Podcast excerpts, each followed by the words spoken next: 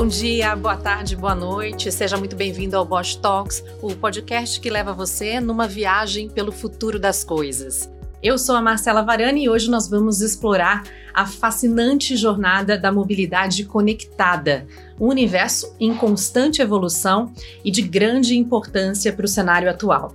A conectividade abre novas oportunidades para desenvolver e melhorar veículos e serviços de mobilidade, o que torna a mobilidade mais segura, mais eficiente e mais conveniente.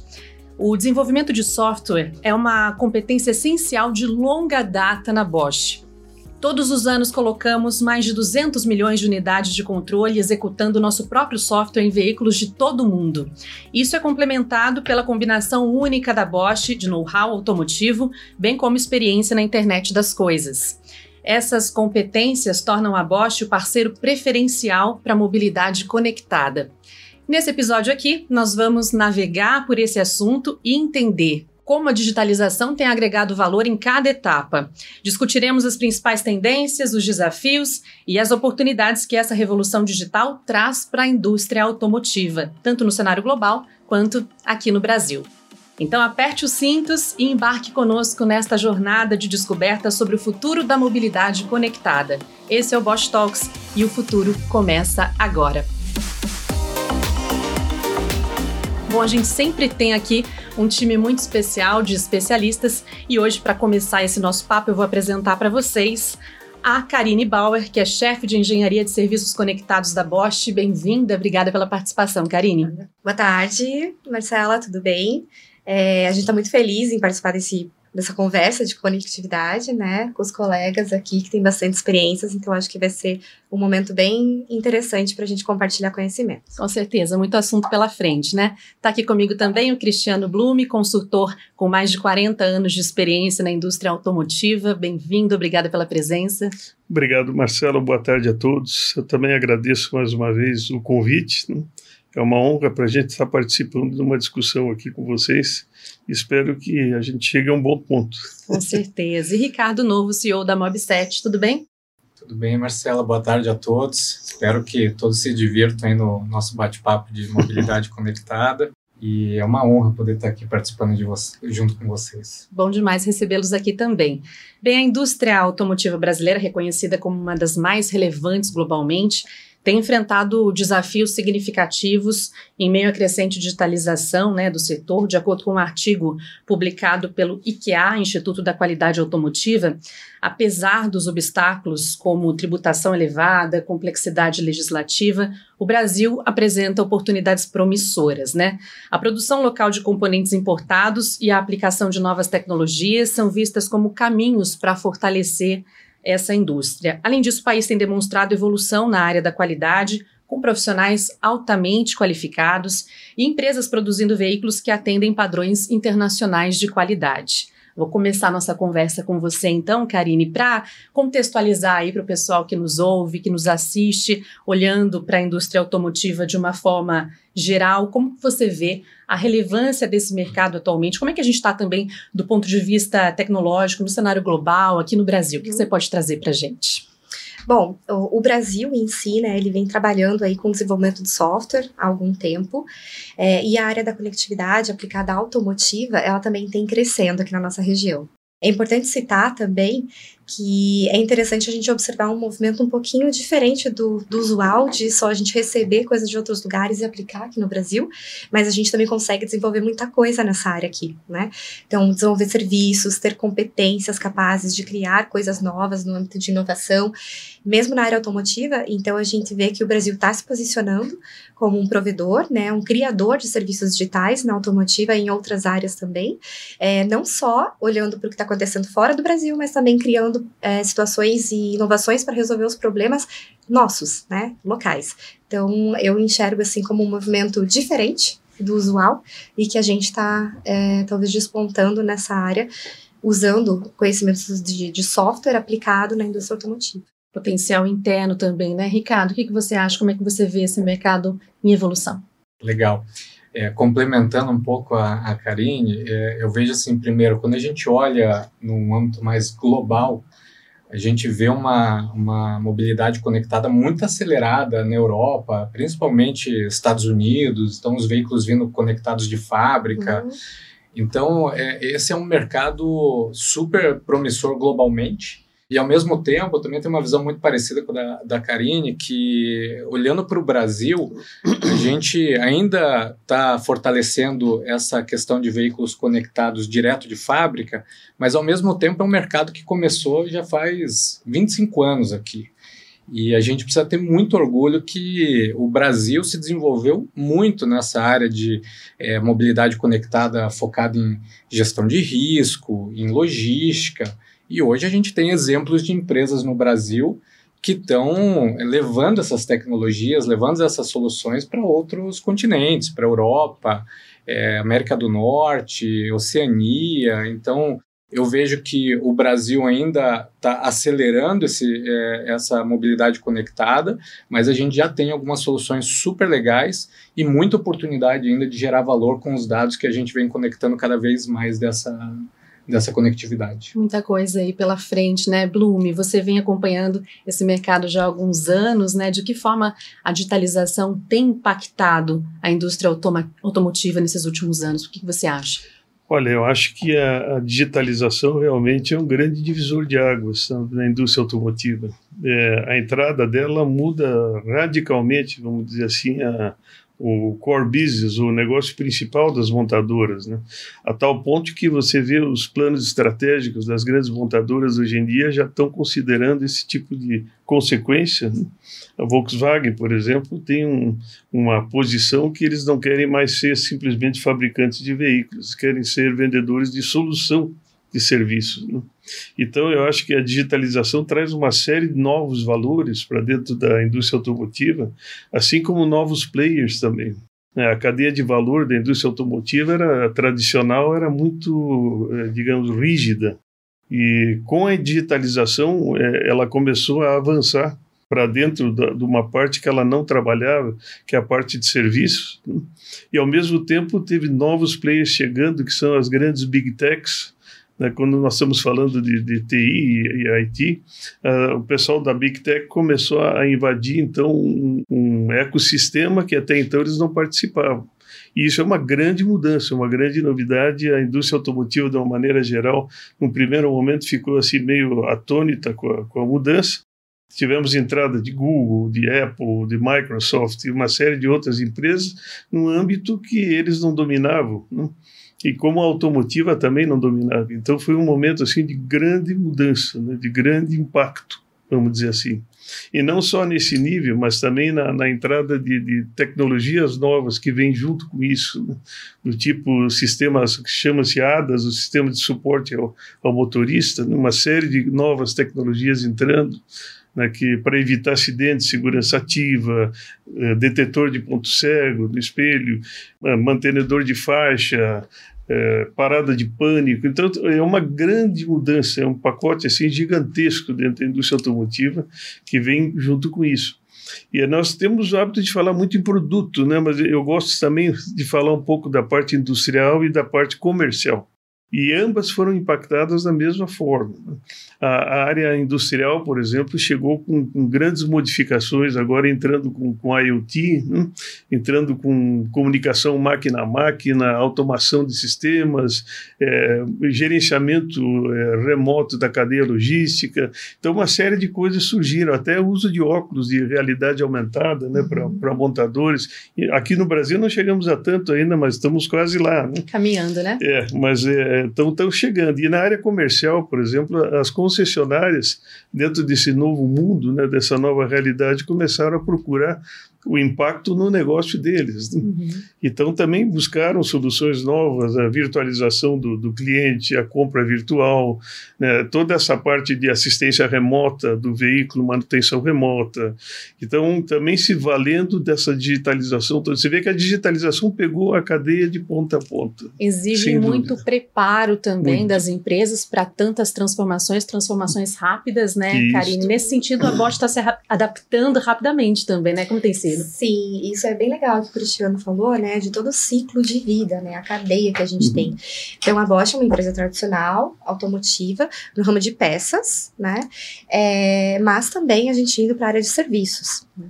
E através da conectividade, então da tecnologia, a gente consegue gerar novos serviços. Então, a gente vê a tecnologia de conectividade como um meio para chegar até o usuário, para chegar até é, grandes empresas também, ou usuário final, como clientes, né, como nós, é, sendo um meio da entrega de novas tecnologias, tanto para beneficiar a vida na segurança, das pessoas, né? No dia a dia, talvez customizando os carros, mas passando por essa cadeia toda, desenvolvimento, produção e a liberação para a série, né? Então, todas essas caixinhas, hoje a gente vê iniciativas de, de conectividade, de IoT, a IoT, né? Uhum. A IoT aplicada automotiva. Então, cada uma dessas partes dentro da Bosch a gente vê grande investimento e desenvolvimento de todas as áreas.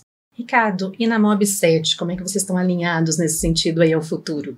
Não, legal, acho que vale só complementar um pouquinho, né, o Cristiano comentou um pouco sobre as Big Techs e, e não só as Big Techs, né, tem a Tesla também, é mais um uhum. exemplo ali, você é. falou de, de, de, de, alguns grandes, é, e a Tesla já, já nasceu conectada e, e, a gente começa a ver essa transformação acontecendo, e, mas dando um passinho para trás aqui, quando a gente olha o cliente, as, as pessoas, elas estão cada dia mais digitais. É, essa digitalização ela, ela, vem pegando forte o, o, comportamento do consumidor. Na rotina de todo mundo, né? De todo mundo, todo mundo está mais digital. Então, é, pegando um exemplo, a gente teve uma mudança gigantesca na aviação. Uhum. Ninguém mais quer passar pelo balcão para fazer check-in, né? Você quer fazer o check-in pelo celular e quer ir direto pro, pro avião. Agilizar. Então, é, é, a gente precisa sempre olhar bem né, o uhum. consumidor e construir as coisas a partir do, do, do, do consumidor e do, dos nossos clientes. E a Mobset, a Mobset é uma empresa é, muito focada em conectividade e serviços de dados automotivos. Então, a gente vem como um habilitador dessa digitalização para as frotas de veículos, veículos de pessoa física também.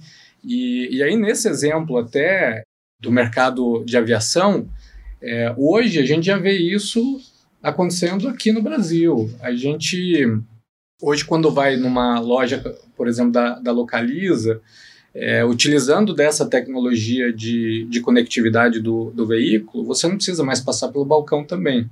Você pode fazer uma biometria facial, então você tira uma selfie com o celular uhum. e vai direto no veículo, abre ele com, com o celular e já sai da loja. Então isso já é realidade. Já né? é realidade. Hoje a gente tem aí boa parte da, das reservas que são feitas é, no aluguel de veículo da Localiza, já ninguém mais passa pelo balcão.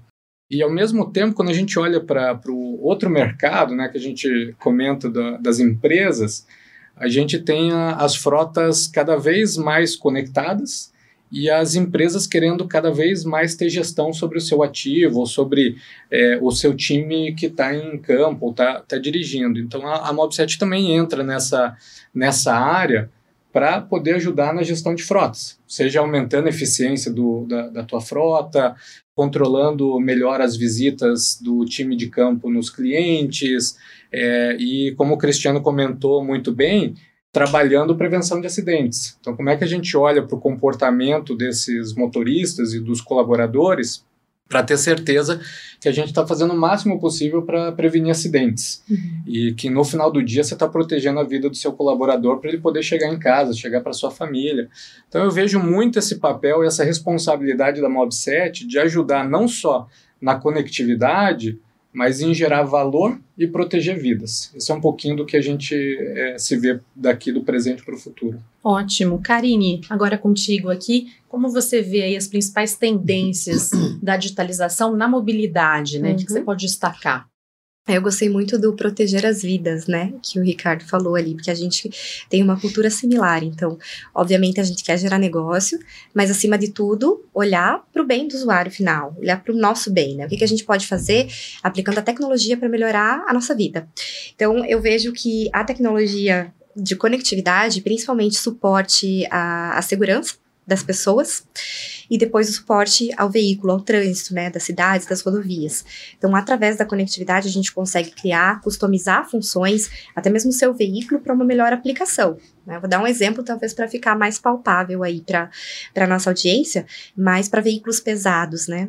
Quem sabe, numa serra, a gente consegue tomar aí algumas precauções, automatizar algumas partes do, do da operação do veículo para ter mais segurança. E aí evitar colisões, né? Por exemplo ou a gente ter uma direção mais defensiva, premiando pessoas, né? Então, usar essa tecnologia do monitoramento de veículos para premiar pessoas pelo comportamento defensivo, né? Ou ensinar pessoas que têm um comportamento agressivo a serem mais seguras. Então, eu vejo muito disso, além de olhar para o veículo, então, diagnóstico veicular, para melhorar. Então, imagine, Marcelo, que o seu veículo não vai quebrar nunca mais, né? Você não vai depender do seu veículo, você não vai estar tá numa rodovia e, e depender que uma peça quebre e o seu veículo parar. Como? Aí, é, avisando o usuário, trabalhando com manutenção preventiva, para que isso não aconteça mais. Então, aplicado para um usuário, para mim, eu adoraria ter essa confiança Nossa. de que eu não vou ficar na mão, Sim. né? Mas imagina para uma frota de carga pesada, que tem alto valor envolvido. Então, essa é o tipo de tecnologia que a gente quer aplicar usando a conectividade. O que, que isso representa no isso, todo, né? Exatamente. É impressionante. Ainda falando sobre segurança, Ricardo, fala um pouquinho mais sobre o vídeo monitoramento, né? De que forma ele tem influenciado a segurança, eficiência na mobilidade. Legal. É, a, a, parte de vídeo monitoramento, eu vejo que era uma, uma solução que era muito cara alguns anos atrás. Então você é, via essa, esse tipo de solução funcionando muito em transporte de cargas perigosas e muita gente deixando de utilizar o vídeo monitoramento por ser uma, uma, uma solução muito cara. E hoje a gente já vê um movimento não só é, das montadoras trazendo esse tipo de solução, ADAS ali, que o Cristiano comentou, de fábrica uhum. para veículos de maior valor, mas agora a gente já começa a ver isso com, com soluções com custo muito mais eficiente e muito mais viável de você colocar isso em todos os veículos. Então, para os veículos que não têm esse tipo de solução hoje e a empresa gostaria de ter isso para proteger ainda mais seus colaboradores, você já vê empresas podendo prestar esse tipo de serviço com, com valores é, muito mais competitivos e que faz muito sentido você massificar essa solução. E acho que vale comentar que quando a gente olha para prevenção de, de acidentes, o vídeo monitoramento ele, ele vai olhar inúmeras situações.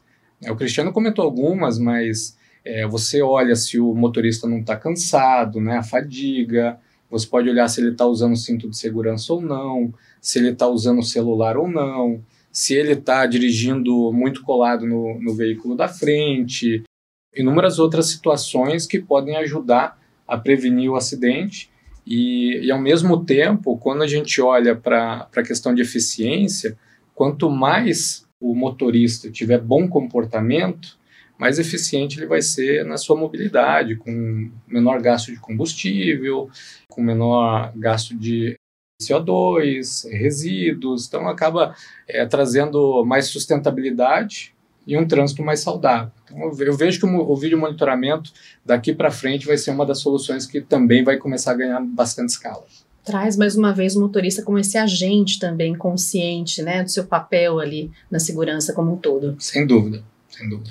Blume, é, é uma revolução aí, né, nas experiências do usuário. O que mais que você pode destacar? É, na verdade, o que, o que foi comentado aqui, tudo está acontecendo hoje já, realmente. É um, não é uma coisa que vai acontecer. Acho que a maioria dessas coisas já são realidade. Né? Então, o ADAS, por exemplo, que foi comentado também pelo Ricardo, o, o ADAS eu fiquei, assim, positivamente impressionado vendo esses novos lançamentos. Não sei se tiveram oportunidade de ver carros elétricos. Uhum. Esses carros populares, pequenos, né, chineses que estão sendo lançados no mercado, todos eles vêm com um pacote pacote completo de hadas, coisa que não se via no, no passado. E isso é extremamente positivo, porque eh, uma iniciativa desse tipo tem que ser provocada por alguém. Né? No caso, os chineses estão provocando a indústria automotiva local, porque sempre foi uma dificuldade você implementar esse tipo de funcionalidades, uhum. porque elas têm custo Sim. E a briga, principalmente no, no mercado de carros de passeio em cima de custo, é muito grande. Então, qualquer 10 reais a mais ou a menos dá uma briga danada para incluir. Né? E você incluir um pacote desse, por exemplo, tem um custo razoável. Né? Eu acho que a, o mercado inteiro está sendo pressionado por esses players que estão chegando e estão mexendo na competitividade. Né? Então, eles têm, todo mundo tem que ter, e assim está indo. Eu acho que isso é extremamente positivo para quem já teve a oportunidade de dirigir um carro num, com esses pacotes de tecnologia e use, né?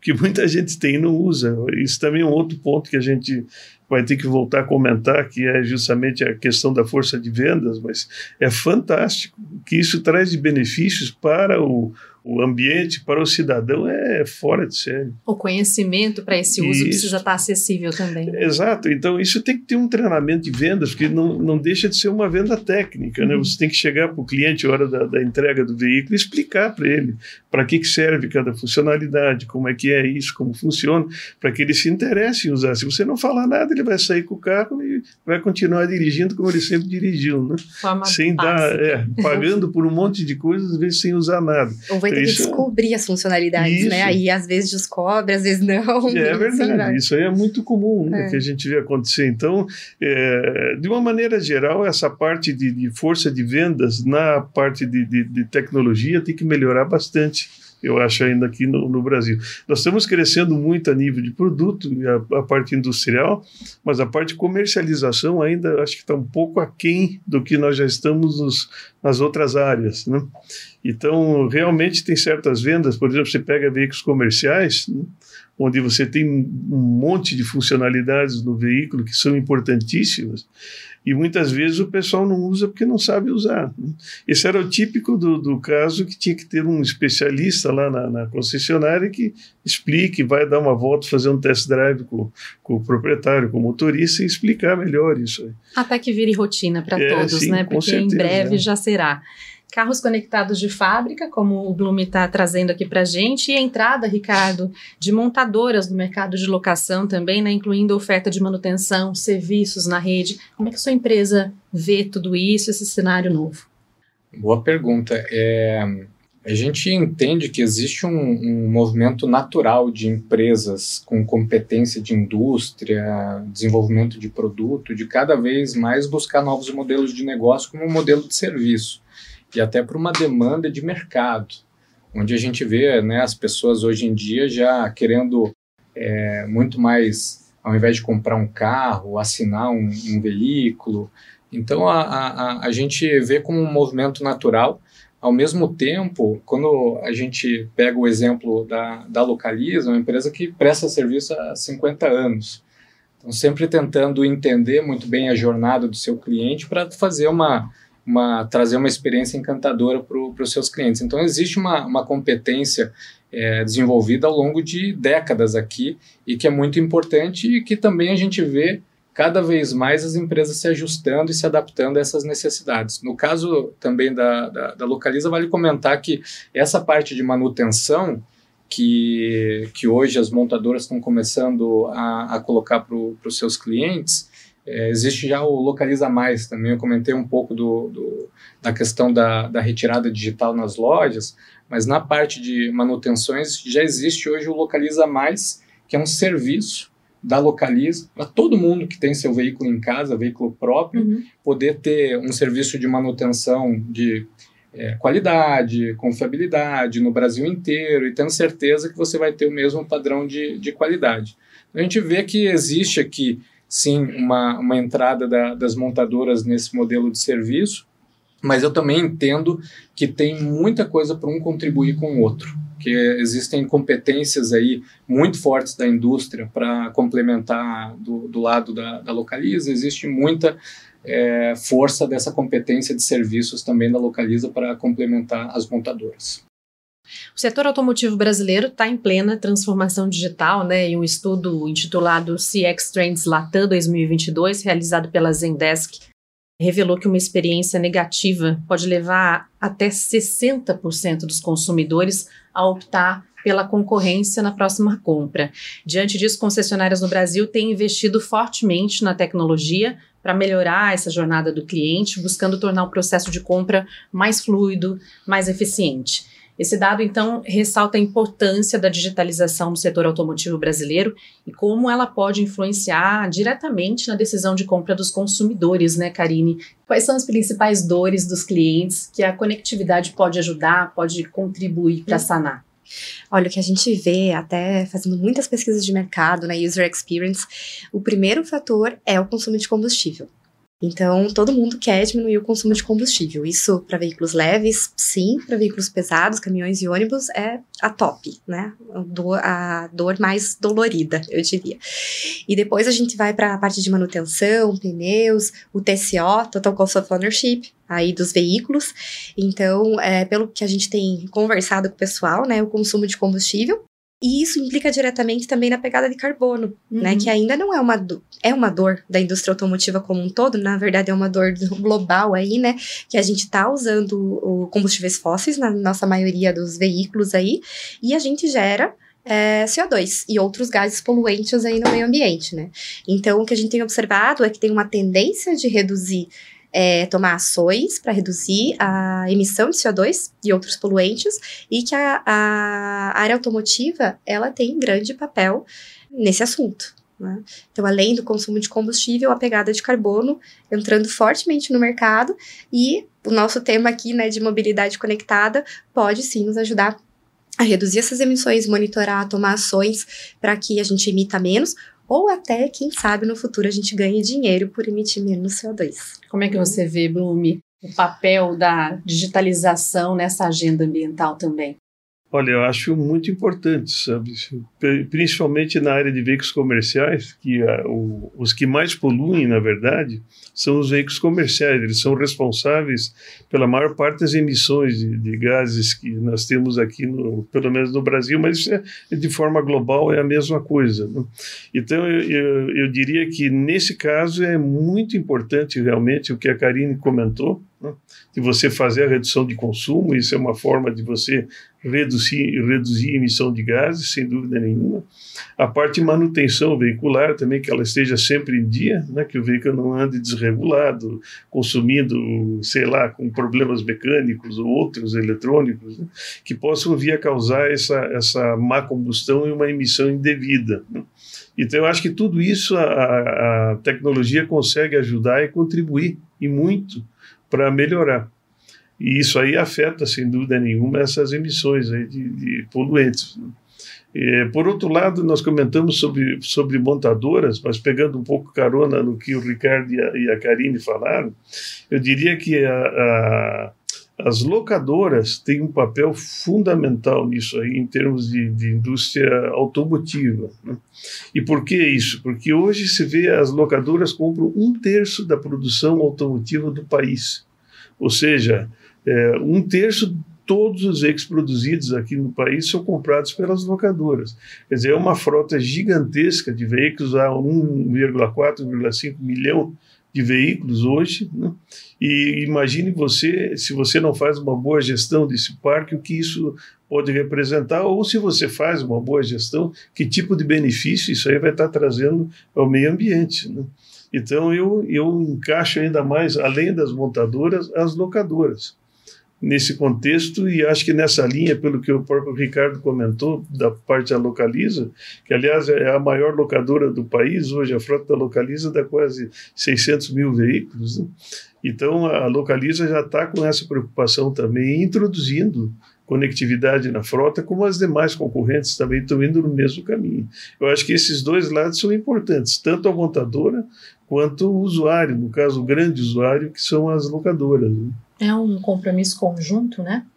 Sem dúvida nenhuma. A gente tem trabalhado na conectividade de toda a frota, no caso da Localiza conectada, é exatamente para trabalhar muito forte essa questão ambiental. É, dando um exemplo até para vocês, a gente tem é, trabalhado o dado de comportamento do motorista e podendo trazer benefícios para ele se ele tiver um bom comportamento e ele emitir menos CO2. Uhum. Então, isso já acontece hoje. Existe uma vertical da, da Localiza que se chama ZARP, que é para motoristas de aplicativo. Então, é, esses motoristas, eles recebem é, incentivos para ter bom comportamento e aí, assim, poder contribuir com um ambiente mais saudável, uma mobilidade mais sustentável, que é o que a gente olha de, de longo prazo. E aí, se ele tivesse bom comportamento, ele ganha hoje voucher de combustível e fica feliz da vida. Enquanto que aqueles motoristas que a gente identifica que têm oportunidade de, de melhorar, eles também recebem incentivos para ter é, treinamento de direção defensiva, em como ter um comportamento melhor. E isso tudo acaba contribuindo para essa agenda de sustentabilidade. Esse é um dos exemplos. É, quando a gente fala de prevenção de acidentes, que também está muito ligado aí, é uma, é, um, é uma outra é, vertente muito forte da Localiza para você prevenir acidentes e ter um trânsito também mais, mais saudável. Tem um aprendizado muito forte com a conectividade para a gente poder contribuir ainda mais né, nessa agenda de sustentabilidade. E, e para o lado da, da, da, montadora também, porque a montadora ela estava acostumada muito a usar essa conectividade no momento de desenvolver um carro, de testar um carro novo. E, e agora com o veículo vindo conectado de fábrica, as montadoras têm um, um, um, uma quantidade de dados muito maior para se basear na hora que você vai poder configurar ou ajustar os parâmetros do veículo para você também ajudar nessa mobilidade mais, mais sustentável. Então, tem oportunidades para todos aqui e eu acho que a gente não tem mais opção de não olhar para isso. A gente tem que trazer cada vez mais uma mobilidade sustentável ao longo prazo. Muitas oportunidades citadas aí, né, para as empresas, para o usuário, Karine. Como a Bosch tem se posicionado para aproveitar também essas uhum. oportunidades? Bom, a gente olha para todo o ciclo de desenvolvimento do produto, né? Então, é, talvez o que, complementando o Ricardo, é usar esses dados para alimentar também as montadoras no desenvolvimento de novos produtos, né? Fechar a cadeia. Então, hoje a gente olha ali para a liberação do veículo no pós-venda, liberou o carro, e aí, o que, que, você faz com o carro? Né? O usuário continua a utilizar ele e provavelmente, principalmente no Brasil, ele tem uma segunda revenda, tem um segundo dono. Né? Então, isso também trazendo mais uma oportunidade em a gente usar a conectividade para isso. Então, como você monitora e como que você usa o seu carro, ele pode alimentar e ser um fator de decisão para uma segunda revenda um segundo uso do carro. Então, a economia circular aí também se complementando. E já se tem percebido uma mudança no comportamento do motorista com a digitalização? Com certeza. Eu acho que é, principalmente no uso dessas tecnologias, aqueles que estão usando estão realmente surpresos. Fica todo mundo maravilhado. Né? A coisa já chegou a tal ponto hoje em dia, a gente sempre comenta antigamente quando se ia comprar um carro, a primeira coisa que se olhava é a potência do carro, o torque, o motor, a cilindrada e assim por diante. Hoje em dia já não é mais assim.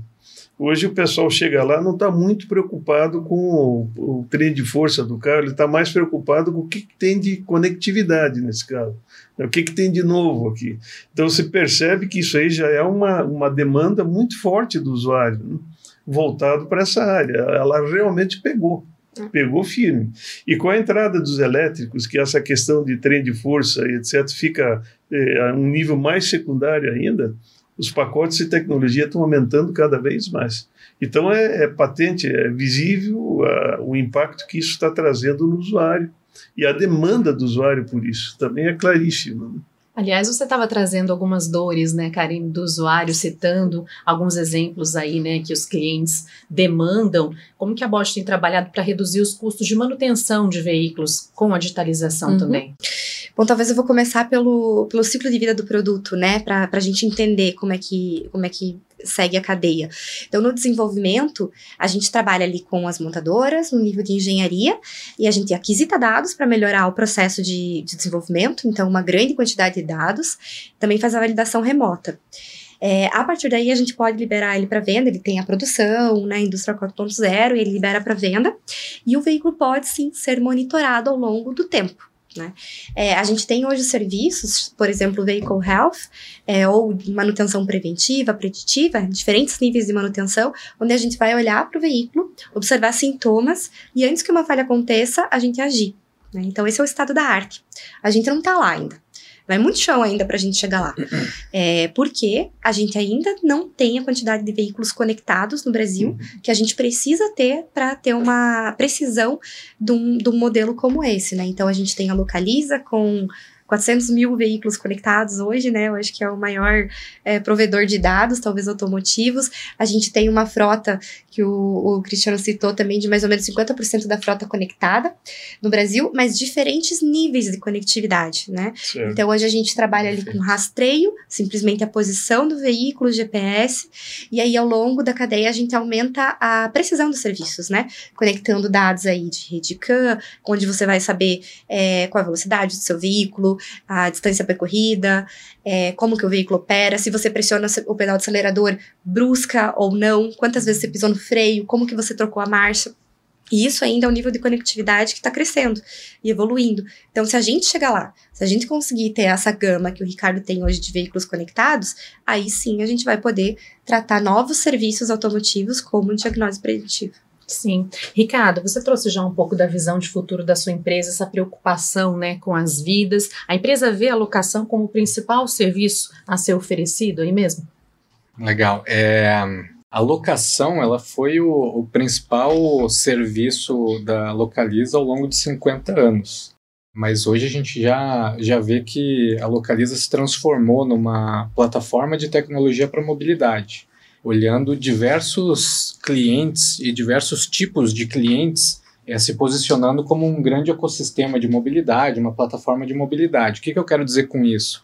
Quando a gente olha nesse sentido de trazer uma experiência mais impactante para as pessoas, você tem a pessoa que está lá para alugar um veículo para poder passar o final de semana com a família, então você tem a locação que todo mundo conhece já muito bem, uhum. e você tem aquela pessoa que está utilizando o veículo como seu meio de trabalho, que são os aplicativos de, eh, de, de mobilidade, como o Uber, 99. É, nesse caso também, é, dentro dessa plataforma, existe uma solução feita exatamente para essas pessoas que querem, no final do dia, realizar um sonho que pode ser pagar sua faculdade, pode ser é, ter um, uma flexibilidade maior no trabalho, poder trazer é, é, os recursos para sua família. Você tem esse perfil novo do consumidor que não quer mais comprar o veículo e quer o carro por assinatura. Eu comentei um pouquinho ali do Localiza Mais, que também é uma plataforma de, de serviço de manutenção para qualquer tipo de, de veículo.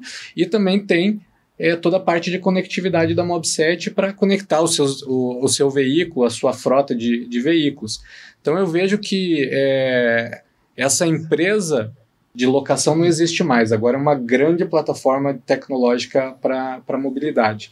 E eu concordo muito com a Karine que a gente ainda tem muita coisa para fazer, porque a, a quantidade de dados que a gente utilizava antes era uma quantidade muito pequena e com uma base pequena de veículos conectados. Agora, chegando aí a 400 mil veículos conectados só dentro da, da, da frota da Localiza, a gente consegue ver como que a gente pode fazer é, predição é, de manutenção, como é que a gente pode olhar para o comportamento do consumidor para ajudar ele numa, numa viagem, para fazer um serviço de concierge, é, para prestar um serviço de emergência. Hoje os veículos a gente consegue saber é, através de acelerômetro, giroscópio, se ele teve um acidente. Então, com isso, você consegue poder, nessa hora, já prestar um serviço de emergência para o seu cliente. Se você tiver é, com um problema no seu veículo, hoje existe uma central que consegue fazer esse diagnóstico remoto. E aí consegue também trazer uma jornada mais fluida para o cliente lá na, na ponta. Então, realmente, assim, é, é, não existe mais só uma, uma, empresa de locação, existe sim uma grande plataforma que é o sistema de, de mobilidade para poder cuidar de cada tipo de, de cliente. Uma série de, de soluções e, aí. E tudo que você pode fazer com esses dados, né? Porque o cliente muda aí. Você tem uma plataforma de dados que você pode ter clientes que não são necessariamente pessoas que usam veículos. Então Exatamente. você abre teu leque aí e, por exemplo, empresas de logística, é, enfim, onde você quer saber colocar um melhor ponto comercial, um posto de gasolina, isso tudo a gente tem uma série de dados ali que sustentam a tomada de decisão. Um raio-x que te ajuda a entender o perfil é. desse consumidor, né? Exatamente. Você sabe que, que, que bacana que você trouxe isso, Karine? É, a gente hoje tem um mapa de calor. Uhum. De movimentações, né? Então a gente sabe onde que os veículos trafegam mais. E a gente conseguiu identificar já quatro pontos que a gente não tinha e que a gente abriu lojas pela questão de olhar esse comportamento de uso do, dos veículos. Então, se olhar lá no mapa de calor e dizer, pô, está todo mundo vindo para cá e a gente não tem nenhum ponto de, uhum. de, de, loja para locação. Então, é, esses dados têm coisas que a gente nem pensava em fazer no passado e que agora está viabilizando. Então, quanto mais a gente tiver acesso a dados, mais informação, mais a gente vai poder criar novas inovações aí para o mercado de mobilidade. E dados simples, né? Porque é a posição do veículo. Exato. Só. Exato. É, isso chegou a criar até uma nova profissão no mercado, e o engenheiro de dados, né, uhum. que é uma, é uma nova, digamos, atividade importantíssima, que é o Big Data. Né? O cara pegar a base e da base extrair informações interessantes. Né? Gerar valor sobre Sim. o dado, né?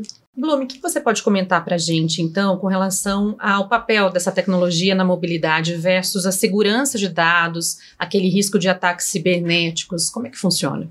É, esse é um capítulo à parte tão importantíssimo, sem dúvida nenhuma, porque toda essa tecnologia traz esse risco.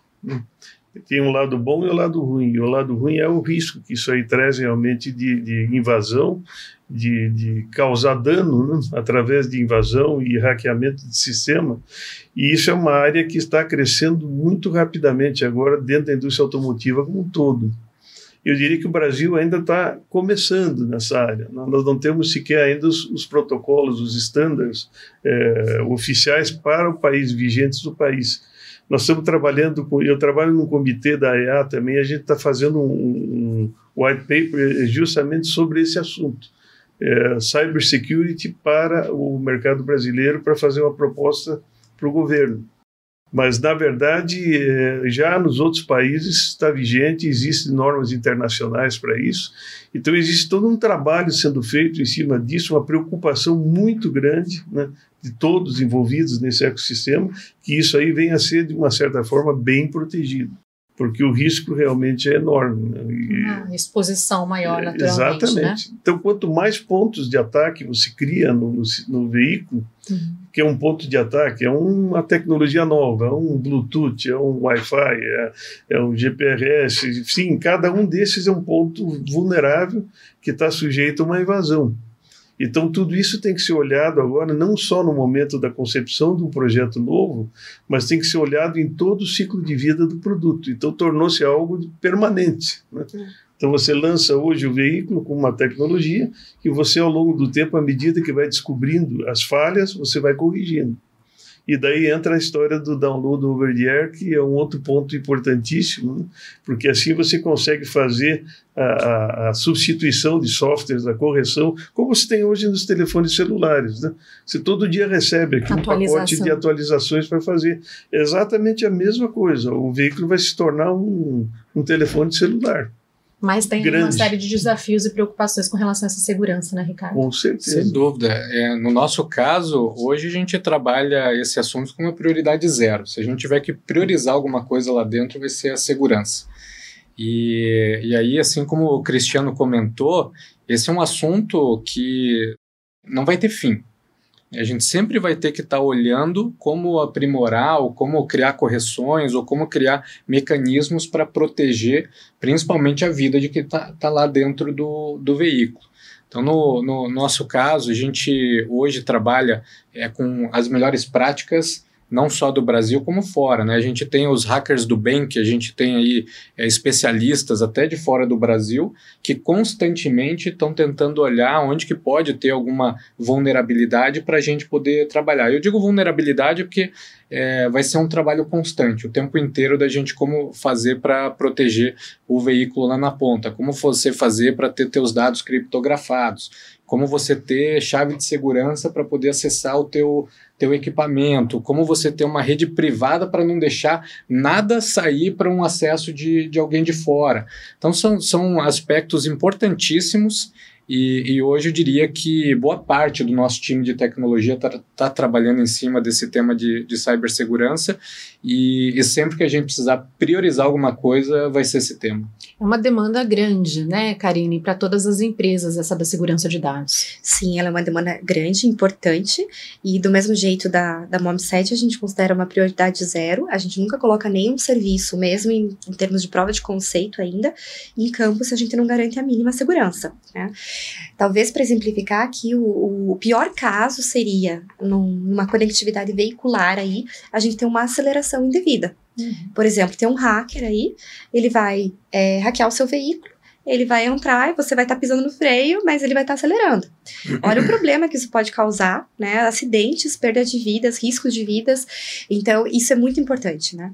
É, e hoje a gente na, no campo de conectividade, a gente apenas monitora veículos, a gente não atua. Então, é um cuidado que a gente tem até a tecnologia estar estabelecida. A gente tem o firmware over the air, que o pessoal chama de FOTA, são tecnologias já empregadas no mercado, mas nos nossos serviços aqui eh, locais, Brasil, a gente cuida só do monitoramento por hora. Né? Temos a tecnologia, mas a gente preferiu aumentar a nossa maturidade no monitoramento.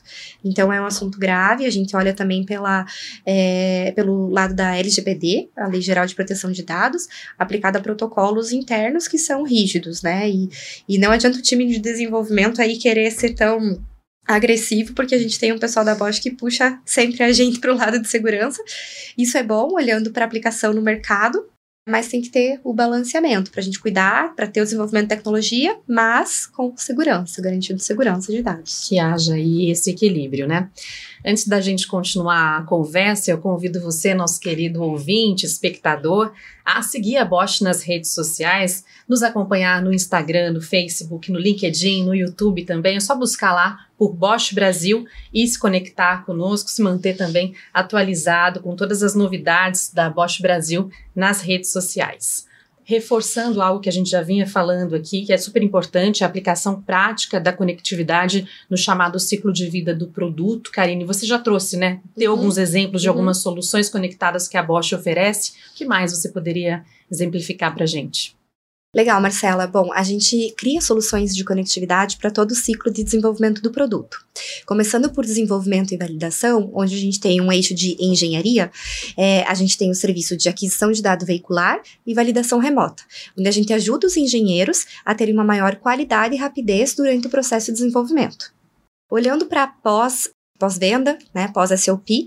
Aí a gente tem serviços, eu vou citar os nomes aqui, exemplificar um pouquinho para ficar mais fácil, mas o primeiro deles é a telemetria para pesados, onde a gente é, observa comportamentos do veículo e do motorista. Por exemplo, como que ele está dirigindo, se é uma, é uma direção defensiva, agressiva, parâmetros da rede CAN, GPS, é, quanto que ele dirige em quilometragem, o odômetro, a posição da marcha. Então, são variáveis que ajudam a gente compor é, um relatório para ajudar o gerenciamento da frota. Então, ajudar os gestores da frota a ter uma melhor operação do sistema. E também, adicionando a, a, telemetria, a gente tem um serviço chamado de CO2 Tracking, onde a gente monitora a quantidade de CO2 emitida, tanto para veículos de passeio quanto veículos pesados. E aí, para entrar na agenda de sustentabilidade, também com, com ações de ESG e ajudar as empresas a, a serem mais verdes né, na nossa região. Blume, como que a inteligência artificial lá vai impactar ainda mais a mobilidade, isso no futuro próximo? É, a gente tem assim a, primeira visão disso com falando em futuro, né? na parte de veículos autônomos. Com certeza isso aí vai ser o, o carro-chefe de toda a indústria, né? porque ali tem toda uma questão de aprendizado de máquina, é uma questão de aplicação de, de inteligência artificial em tomadas de decisão e assim por diante. Então isso vai se tornar realmente um, um assunto importantíssimo. Né? Hoje em dia já se tem isso aplicado também em algumas condições um pouco mais simples do que essa, né? mas sem dúvida nenhuma isso aí é um, é um ponto de excelência, uma, uma, uma coisa realmente mandatória, né? cada vez mais pela velocidade, pelo tráfego de informações nas plataformas. Você vê uma plataforma eletrônica hoje em dia de, de, de CAN, né? essa, essa plataforma não vai mais dar conta do volume de informações que vai trafegar nela é, quando você começar a aumentar features, principalmente quando se fala em vídeo, vídeo monitoramento. Uhum. E, então, nós vamos ter que partir para plataformas mais modernas, tipo Ethernet, com capacidade maior de processamento, e então vai ter que ter um processo decisório dentro disso tudo aí, que é só com inteligência artificial. E na Bosch, Karine, são muitas inovações aí que vêm sendo uhum. implementadas né, para garantir o ciclo de vida do produto por meio da digitalização. Sim, a gente tem essa preocupação. Todos esses serviços que eu citei, uhum. eles nasceram de ideias de inovação, então olhando para o usuário, mapeando dores, e aí a gente desenvolvendo em cima delas, né, tentando resolver alguns problemas. É, e o que eu fico me perguntando, até pela fala do Cristiano também, queremos aumentar a segurança, queremos é, ter dores, mas talvez a nossa audiência também esteja se perguntando assim, quanto vai custar? Né? Tudo isso. Quanto, qual que é o final da cadeia? Porque a gente resolve o problema, mas a gente só tem a solução é, apropriada de acordo com o valor, né? O valor para o uhum. usuário. Vai ser acessível, né? Vai ser acessível? É, essa sempre é a grande questão. A que custo? A que custo que a gente vai ter isso, né? O cliente paga. Na Mob 7, Ricardo, que principais inovações também para implementar aí você pode contar para a gente, trazer como exemplo? Primeiro, assim, complementar um pouquinho do que a Karine e o Cristiano falaram agora, acho que a gente sempre tem que pensar em como simplificar as coisas, né? E como trazer escala para essas inovações para realmente a gente poder ter algo que seja acessível para o cliente lá na ponta, tenha um, um preço é, bacana também. Então, acho que esse é, é um ponto sempre que fica na nossa cabeça. Como que a gente faz para criar inovações, mas não só criar inovações, mas gerar valor lá na ponta para que é, se justifique né, o, o, investimento. E no caso da, da, das inovações, eu acho que é, algumas foram comentadas aqui. A que eu mais gosto de todas é essa da, da jornada digital do cliente. Você poder transformar esse, esse mercado de mobilidade de forma a trazer uma das grandes tendências de, que a gente sempre fala de veículo conectado, que está acelerando bastante, o, o, veículo elétrico, que também está tá crescendo bastante, o veículo compartilhado e o veículo autônomo. É, o Cristiano falou muito bem, o veículo autônomo é, assim, vai, vai com certeza usar muito de inteligência artificial, mas eu imagino que essa vai ser uma tecnologia que ainda vai levar alguns anos para se massificar. E, e, quando a gente olha do veículo compartilhado, ele ajuda a, a sustentabilidade, a mobilidade mais sustentável e, e ao mesmo tempo, essa é, digitalização que a gente comentou no início, de você poder hoje buscar e alugar um veículo sem precisar falar com ninguém, fazendo só uma selfie com o celular, é uma inovação super legal. E eu acho que uma outra que, que vale comentar aqui também é essa questão de fomentar um melhor comportamento para os motoristas. A gente falou de várias coisas que podem ajudar, né? Do vídeo monitoramento, é, da, da, da, parte do acesso aos, às informações do barramento CAN, que tem a aceleração, frenagem, tudo que a gente vê no, no painel do veículo acaba trafegando nesse, nesse barramento, mas a gente é, entende que lá na ponta a gente tem que fazer algum, de alguma maneira é, fomentar para que as pessoas olhem para o seu comportamento e vejam onde que elas podem melhorar para realmente você prevenir acidentes, né, é, diminuir o, o, consumo de, de combustível. E, e, quando a gente falou lá no início da, da, dos carros vindo conectados pelas montadoras, as montadoras têm agora, já saindo de fábrica, com um aplicativo onde você tem o, o teu comportamento, uhum. tem dicas, né, que ele começa a olhar já a, a parte de machine learning e, inteligência artificial para dizer onde que você pode melhorar no teu comportamento. E a gente fica muito orgulhoso de poder ver numa das unidades de negócio, que é de motorista de aplicativo, é, a pessoa é, dar o feedback para a gente de que está fazendo o possível para ter um comportamento melhor, porque sabe que ela vai também ganhar um benefício lá na ponta e ter uma experiência mais encantadora para quem está usando esse, esse serviço de motoristas de aplicativo. Então, são duas, dois exemplos de inovação, mas é, eu acho que a gente está ainda no começo dessa jornada. Uma Karine falou muito aqui durante o nosso bate-papo. É, a gente tinha antes pouca informação, que era mais a questão do rastreamento, a localização, a velocidade do veículo, e hoje a gente está tendo acesso a muita, muita informação de muitos clientes, de muitos veículos, e aí eu acho que a gente ainda vai ter muita inovação pela frente para poder criar. Vocês todos já falaram um pouco dessa visão aqui a longo prazo, né? Mas eu queria uma fala de conclusão aqui de vocês, se possível, sobre como vocês visualizam mesmo o futuro da mobilidade com a crescente aplicação da digitalização ao ciclo de vida do produto, Karim. Bom, eu visualizo como um veículo conectado mas que ele faça sentido, né? Ele customizado para o jeito que você dirige para atender a melhor eficiência e para que você no final da cadeia também possa ter funções de segurança que se apliquem a você. Então, o teu carro é, ajudando você na tua segurança do dia a dia e também é, sendo o que ele pode entregar de melhor, né? É, a máquina entendendo como você funciona e ela respondendo. Então, um pouco disso ele sempre customizado para o usuário. Blume. É, eu acho que a Karina falou bem, esse é o, é o caminho da coisa, né? e é, sempre tendendo para um futuro, vamos dizer assim, é, de autonomia. Né? E aí entra uma questão, é, quando você entrar com veículos autônomos, será que ainda vai haver propriedade de veículo? Ou seja, qual é a, a, o que te leva a comprar um carro autônomo? O que te levaria a comprar um carro autônomo? Essa é a pergunta que fica. Né? Será que nós já não, não, estamos entrando numa outra questão que eu até defendo bastante, que é a mobilidade como serviço? Entende? E não só a mobilidade, mas o transporte como serviço. Então, essa, na minha, num cenário que eu enxergo de futuro, é uma etapa, digamos assim, importantíssima. É a ponta da, da linha. Né?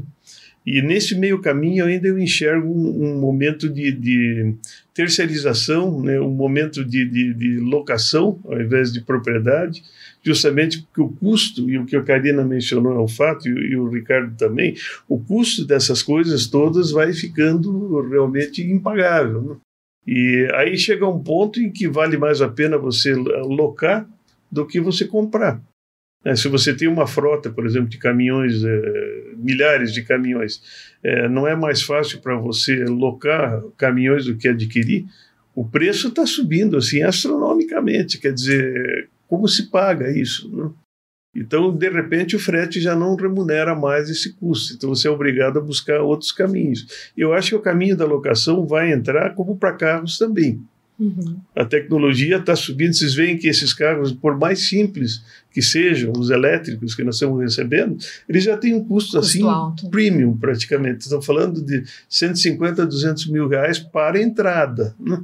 O que hoje é um carro de entrada custaria 80 mil ou 100 mil. Então é, o, o valor vai. Se você escolher um carro premium desse com novas tecnologias, vai ficar muito caro. Aí vai começar a compensar a, a locação esse carro por assinatura, porque vai mais barato você assinar um carro do que comprar. E você troca ele todo ano, está sempre com um carro novo. Então, esse é um caminho que eu acho que vai vir. Logicamente, isso traz junto consigo tecnologia de conectividade. Né? Eu sempre gosto de dizer isso também, que a, a, essa sempre foi minha briga na automotiva. Conectividade não é um, para a indústria automotiva não é um fim. Conectividade é um meio. Então o pessoal insiste em querer justificar conectividade financeiramente, economicamente, com o retorno, e é muito difícil. É muito difícil. Mas se você olha o que a conectividade alavanca para você de negócios, do teu core, é, então aí você vai ver realmente valores a, ah, astronômicos, né? que você esquece. Você olha no agronegócio, por exemplo, o cara colocar um, um sistema de conectividade na, na, na frota dele, o retorno que isso dá é bilionário. Então, esse é o grande ganho da conectividade de fato. É aí que o pessoal tem que ter o foco. E não quanto eu vou ganhar trazendo essa informação, ou levando aquela, ou prestando esse serviço aquele, mas quanto eu vou ganhar no meu todo, no meu negócio isso. Então, eu vejo que conectividade é, uma, é um caminho sem volta. E ele vai passar por essas etapas do carro individual, no carro locado, gerenciado para uma frota, uma frota autônoma, terceirizada. Aí já não é mais um veículo, é um sistema de transporte, né? Porque ninguém conduz uma frota de veículos autônomos sem ter um sistema. Então nós estamos falando muito mais do que um veículo, uma infraestrutura toda que vem junto. Né? Você vislumbra essa mudança completa de cenário também?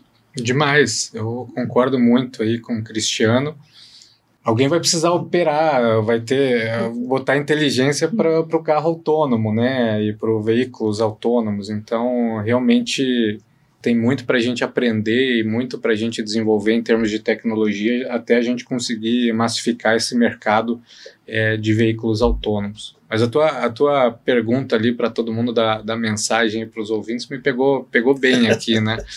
É, fiquei pensando no, no, numa mensagem aqui para todo mundo, e assim, não só para para mim, para Karine, para o Cristiano, mas para todos nós, acho que vale a gente pensar sempre em, em como construir uma mobilidade sustentável e a gente brinca para você chegar lá.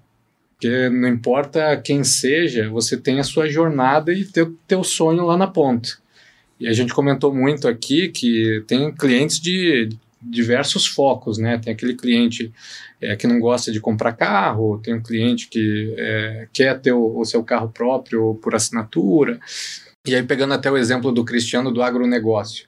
A pessoa que está lá na ponta do agronegócio, ela vai precisar de um veículo especial e é, para o agro, vai precisar de um veículo para o time comercial visitar os clientes, vai precisar de um veículo é, para poder ir trabalhar, para sair para passear com as famílias, mas eu acho que no final das contas, não importa é, se é um veículo leve, se é um veículo pesado, é como é que a gente traz uma experiência mais encantadora para a pessoa poder chegar onde ela precisa. E aí pode ser o carro, mas pode ser outro meio de locomoção, pode ser o trem, pode ser o veículo autônomo. Então acho que a gente tem que ter na cabeça que para a gente conseguir construir esse futuro, a gente vai ter que dar as mãos aqui, todo mundo contribuir para isso. Então é um pouco de como eu vejo assim, a, a, a mensagem aqui para os nossos ouvintes.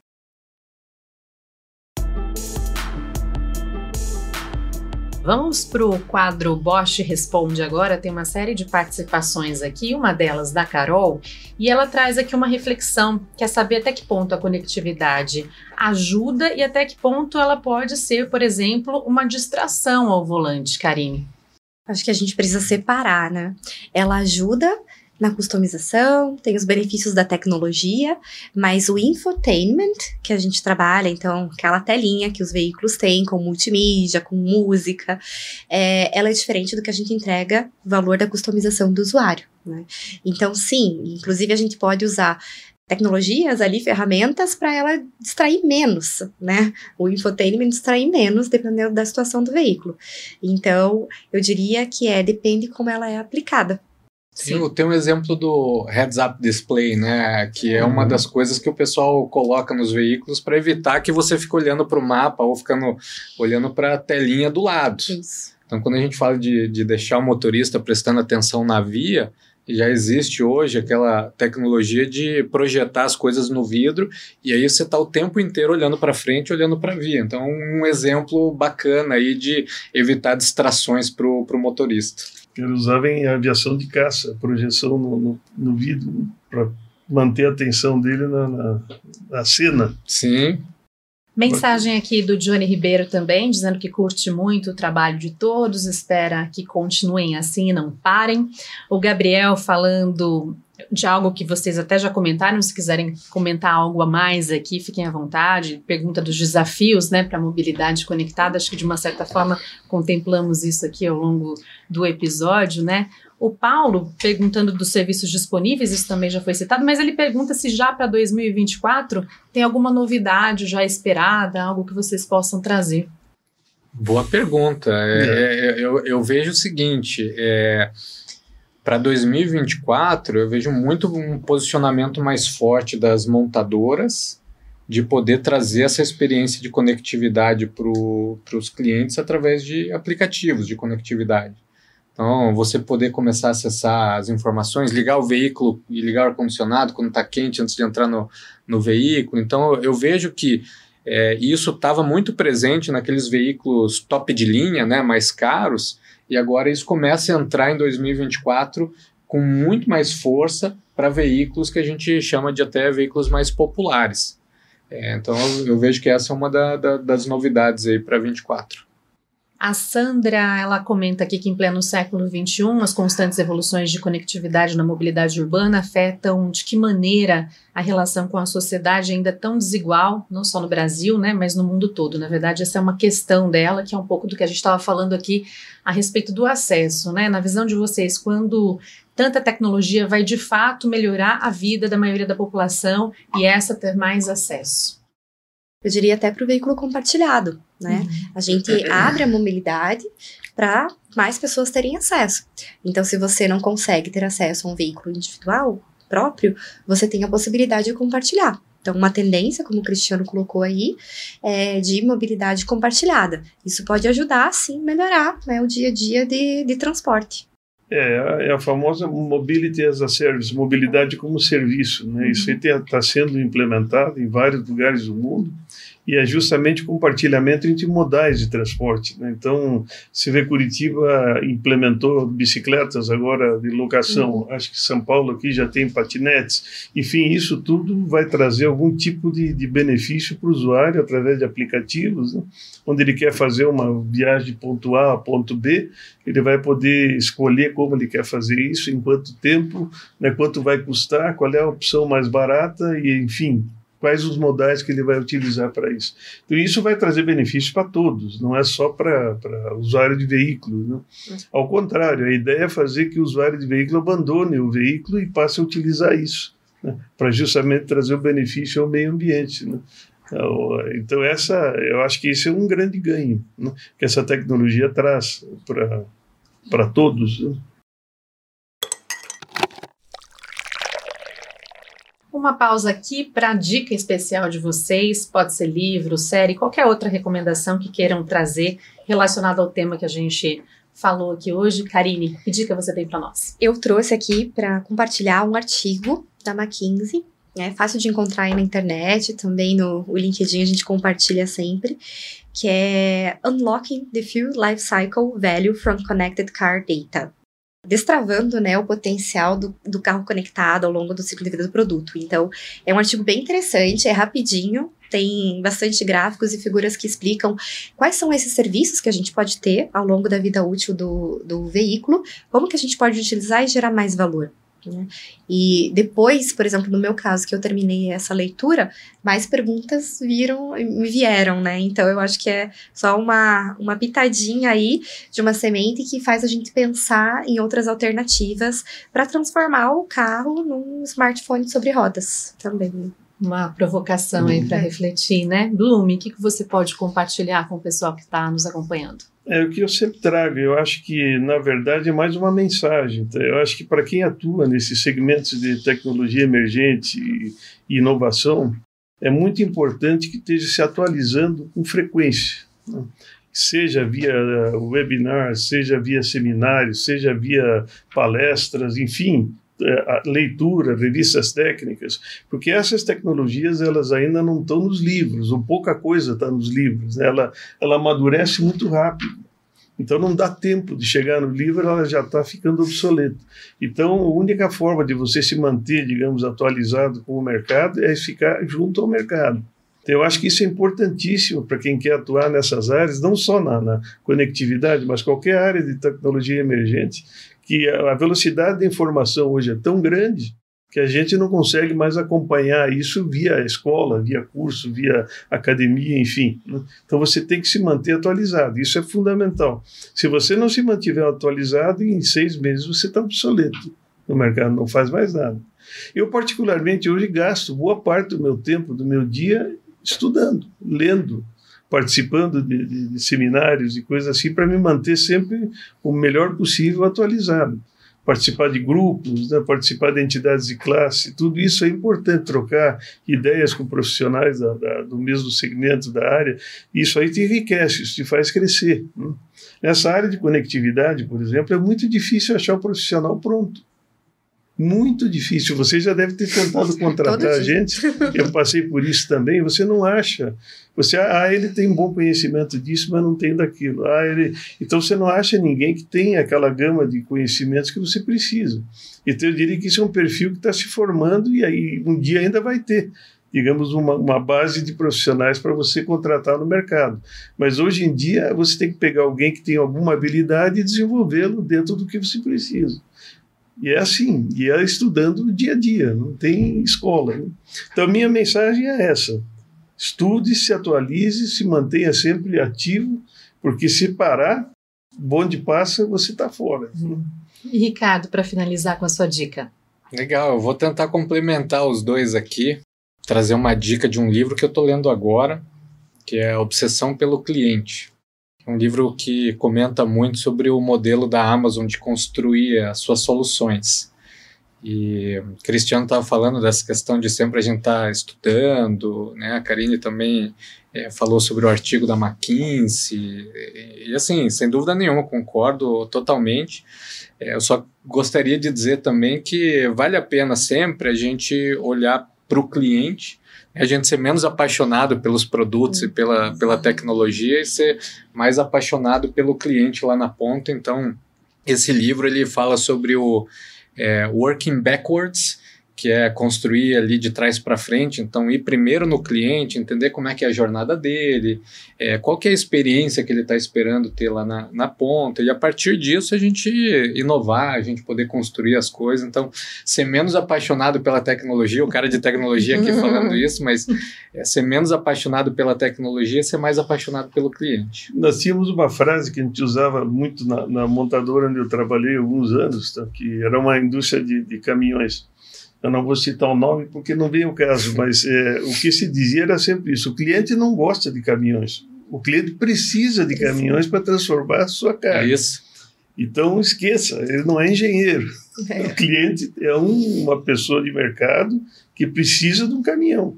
Você tem que entregar para ele o melhor possível. Agora, ele não ama caminhões, não adianta você querer adorar a tecnologia, você tem que torná-la adequada. Né? O problema dele é transporte, né? Sim, não precisa de um é caminhão, dele, talvez é. seja um meio. É. A mesma coisa quando nós é. falamos em, em, em, conectividade. Uma montadora, a indústria automotiva, qual é o core da, da indústria automotiva? É vender informação? Pelo menos por enquanto não. Né? não. Né? O core é veículos, peças e serviços. Tudo tem que girar em torno disso. E aquilo que fugir disso não interessa. Então, o que eu digo, a, a tecnologia, a, a, conectividade, ela alavanca uma dessas verticais. Tem que alavancar. E ela não precisa necessariamente ser, é, digamos assim, remunerável, mas ela tem que remunerar o negócio. Isso vale para o cliente também. Tem que ter um produto que remunere seu negócio. Sem. É, pegando o gancho do Ricardo aí para esse é, paixão pelo problema do cliente, né? Eu posso citar um exemplo que a gente fez na Bosch, a gente costuma fazer na Bosch para o desenvolvimento de inovação. Para a primeira fase lá inicial do, do, processo, a gente sempre trabalha com user experience, né? Experiência do usuário. E aí, para um serviço de telemetria de pesados, a gente chegou a mais de 100 entrevistas é, em pouco tempo para a gente entender realmente a dor do usuário. E a partir daí a gente foi construindo a solução.